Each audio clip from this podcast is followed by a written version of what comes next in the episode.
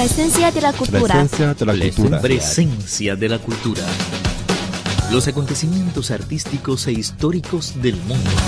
Todo lo que te interesa en Presencia de la cultura. Hola, ¿qué tal? Están escuchando Presencia de la cultura.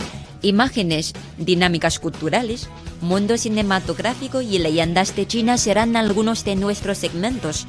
Y claro, no faltará la música china. Bueno, ahora comienza Presencia de la cultura. Imágenes. Civilización china y cultura universal.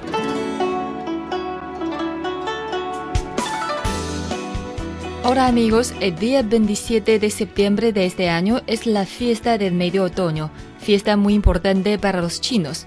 Por eso yo, Vivian Li y Mauricio Percara. les contaremos de esta fiesta y sus comidas típicas. La fiesta del medio otoño es una fiesta muy tradicional de China, aunque también se celebra en otros países de Asia. Se realiza el décimo quinto día del octavo mes del calendario lunar y debe su nombre a que cae precisamente a mediados de otoño. Es una fiesta para la reunión familiar. Ese día los chinos tenemos la costumbre de contemplar la luna llena y comer torta lunar. Esta costumbre tiene, como muchas otras que aún mantiene el pueblo chino, una historia de más de dos milenios. En la antigüedad, para rogar a la divinidad celestial buenas cosechas, los soberanos solían efectuar interpretaciones musicales dedicadas a la luna en una noche del octavo mes del año. Como no hay mejor noche que la de luna llena, y esa noche siempre coincidía con el día 15 de octavo mes del año según el calendario lunar chino. Poco a poco se fue formando el hábito de contemplar la luna llena en esa fecha. La costumbre de comer torta de luna en esta fiesta tiene una historia bastante larga. Hace más de 2000 años, la etnia Han, la mayor de las que conforman la nacionalidad china en la actualidad, intensificaba el intercambio con los reinos del oeste de Asia. De ellos importaba nuevas especies de plantas como sésamo y nuez. Desde entonces, la etnia Han empezó a preparar postre como estos frutos secos.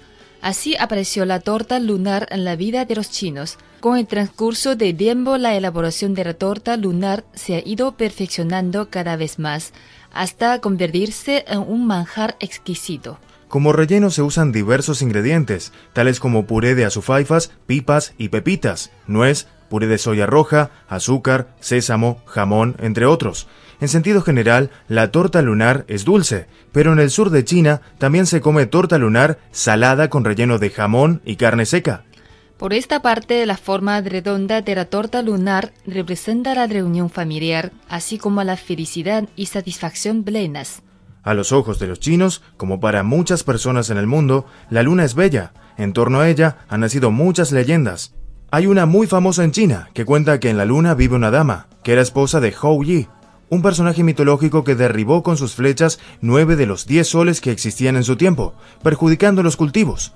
La reina de la corte celestial, para premiarlo, le dio un brebaje capaz de hacerla inmortal, pero la dama, conocida con el nombre de Changa, lo probó a espaldas de Hou Yi, y como consecuencia se fue volando hasta la luna, quedando allí por siempre.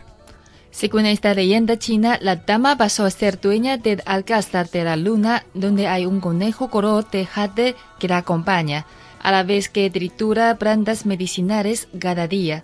Cuenta esta historia que en la luna, además de conejo, se ve un árbol, se ve un árbol de osmanthus que mide 1500 metros de alto. Debajo de este árbol, Wu Gang, otro personaje de leyenda, no cesa de cortarlo, un trabajo que le fue impuesto como castigo por sus malas acciones.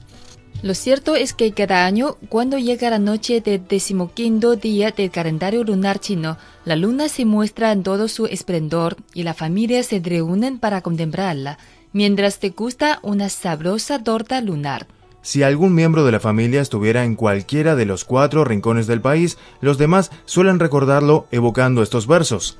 Aunque nos separe una distancia de mil kilómetros, ojalá mi ser querido, sano y salvo, comparta la luna conmigo, en este momento.